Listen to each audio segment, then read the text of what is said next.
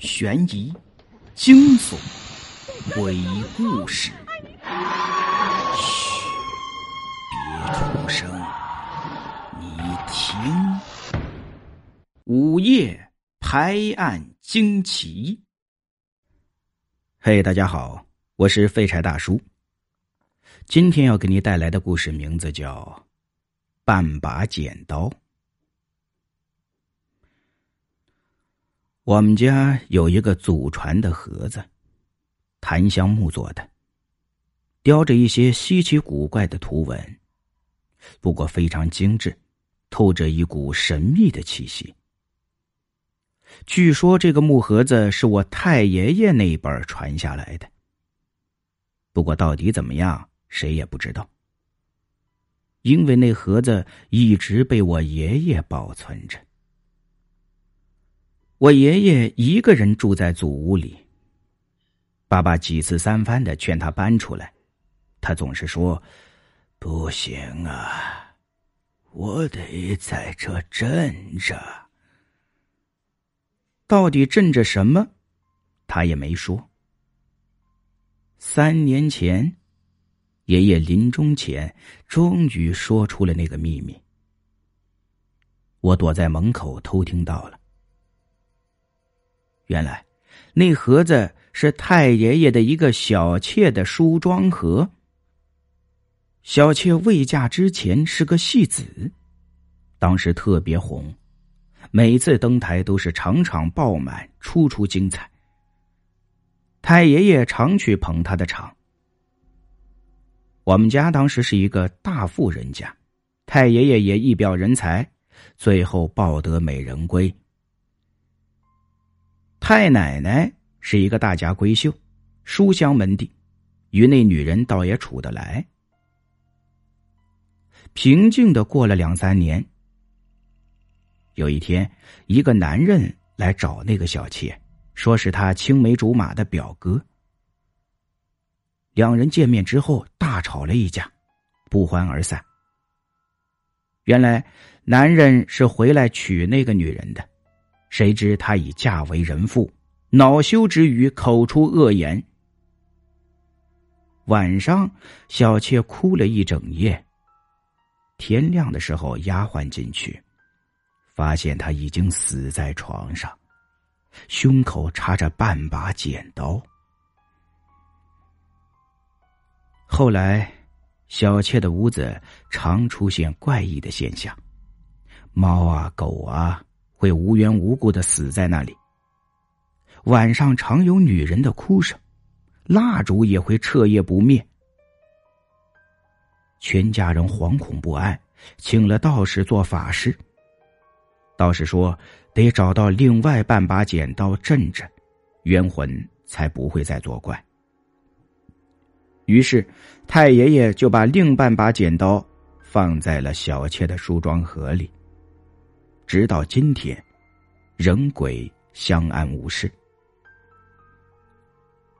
爸爸是一个彻底的唯物论者，不相信什么鬼啊怪啊的。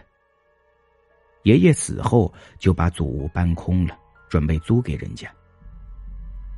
搬家那天，我去转了一下，以前放床的地方赫然躺着半把剪刀，上面还有暗红色的血渍。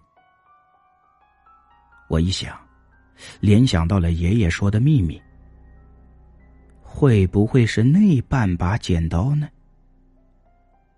我想去找爸爸，可我一转身，剪刀又不见了。难道是我眼花？还是快走为妙？后来祖屋租给了一对夫妇，是打工的，男人一副老实巴交的样子。女人穿着也很朴素，只是一双眼睛瞟来瞟去的，很是媚俗。不到一年，男人莫名其妙的死了。验尸官也没有验出到底是什么病。死的时候一把骨头，甚是恐怖。祖屋隔壁的老奶奶无限惋惜的说：“哎呦。”作孽哟！年纪轻轻的就得色老死了，不是验不出病吗？我很是奇怪。哎呦，那女人也是，何必这么作践她男人呢？我听得一头雾水，转眼看到那个女人，哇塞，真是士别三日当刮目相看呐！一身时髦的行头，脸上红红绿绿的，眼睛更是狐媚了，透着一股说不清道不明的妖气。这几天，祖屋的邻居们纷纷到我们家来投诉，说那女人不安分。老有男人进进出出，弄得那里乌烟瘴气的。而且，晚上常听到有人唱戏，咿咿哇哇的，吵得人不得安宁。晚上有人唱戏，这又让我联想到了太爷爷的小妾，他也是一个戏子呢。不会吧？难道又有鬼魂作祟？爸爸打算让那女人搬走，可他死活不肯，两人吵得不可开交。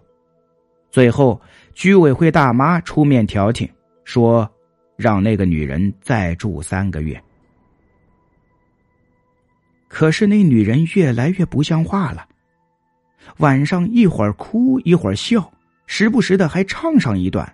搅得邻里是怨声载道啊！于是我就决定夜探祖。好奇心促使我要弄明白那女人到底是怎么了，一年之内变化何以如此之大？我记得很清楚，那是一个月圆之夜。月光使我不用手电筒就能够在黑暗里作业。我翻过矮围墙，一眼就看到那女人就着烛光在缝衣服。不对呀，又没停电，点蜡烛干什么？我浑身汗毛竖了起来，感到背上一片冰凉。我壮起胆子，倚着墙，走近一看，那女人缝的是一件戏服，深红深红的，镶着金边此刻只剩一只袖子没弄好了。也许因为烛光的关系，我看到那女人的脸一片阴影，眼睛更是深不见底，好像是两个窟窿。就像，就像电影里女鬼的样子。我吓得正要走，那个女人突然站起来了，穿上了那件衣服。顿时，屋子里人影闪烁。仔细一看，却是烛光带出来的影子。再看那女人。这已经非同小可呀！女人已经变了模样，不再是那个打工的了，而像是一个三十年代的戏子，一个非常漂亮的女人，只是那一双媚眼没有变。缓缓的，她舞动着双袖，迈开了台步，放出嗓子唱了一段。昭君出塞，我听得入迷，也忘了害怕。突然，那个女人一个转身，径直朝我这边走来。美丽的脸庞没有一丝表情，整个人笼上了一层死气，我吓得不敢动弹。她穿墙而过，站在我的面前。发出了和刚才唱戏截然不同的声音，好像是来自地狱一样，透着那么一股寒气。你长得可真像那个贱人呢，小丫头，知道我为什么又回来了吗？我回来报仇，是你太爷爷逼婚，让我和表哥有缘无分，人鬼相隔；是你太奶奶嫉妒成性，害死了我。你，你，你不是自杀的吗？为了家族荣誉，我使出了全身力气，冒出了这么一句话：“ 自杀？要不是你太奶奶掰开剪刀插我，我会死吗？那个蛇蝎心肠的女人，无时无刻不想让我死。你知道另半把剪刀在哪儿吗？喏，在这呢。”说着，他从衣袖里拿出了半把剪刀，用右手掐住我的脖子，说：“恶有恶报，报应不到他身上，那就报应到他重孙女身上吧。小丫头，别怪我，我做鬼很寂寞的，你来陪我吧。”接着，那个女人哦，不是女鬼。拿着半把剪刀就往我身上戳，我只听到自己喊了一声“不要”，就不省人事了。早晨醒来，我发现自己躺在祖屋的院子里，也顾不得其他了，我拼命的往家跑。回到家一切正常，爸妈还没醒。我照了照镜子，发现脖子上有被掐过的痕迹，而且一块祖传的玉不见了。那玉是只传女不传男的，辟邪特别灵。可见昨晚的事儿不是一场梦啊。